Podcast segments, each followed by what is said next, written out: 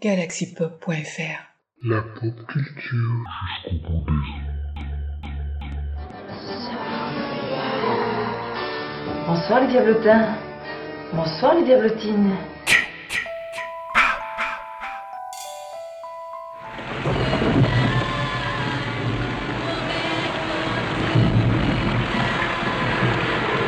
Mais c'est pas fini les petits diablotins.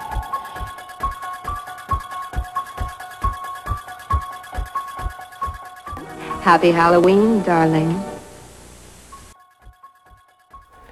Bonjour les diablotins, c'est Chris. On se retrouve pour euh, En attendant Halloween.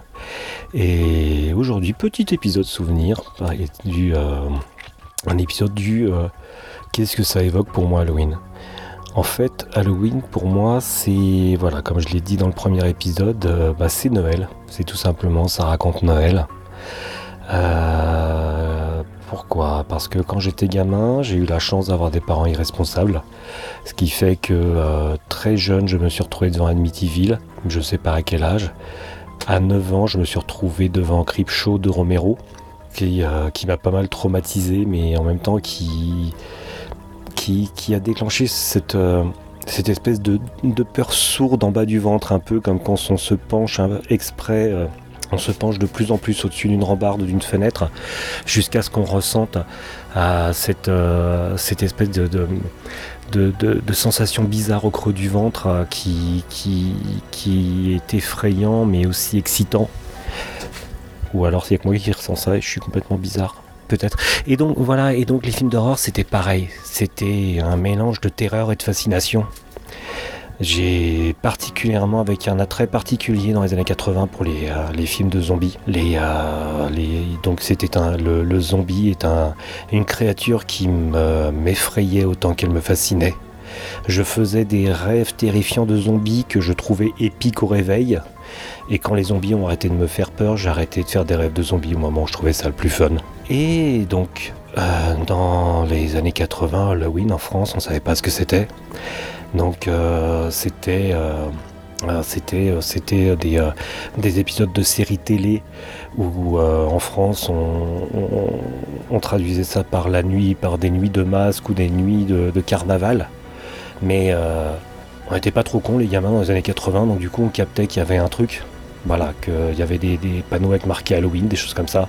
Et donc on comprenait qu'il y avait une fête qui, était une fête de l'horreur, euh, une fête auquel nous, bah, en France, on n'avait pas accès et c'était d'autant plus excitant et d'autant plus fascinant parce qu'on n'y avait pas accès.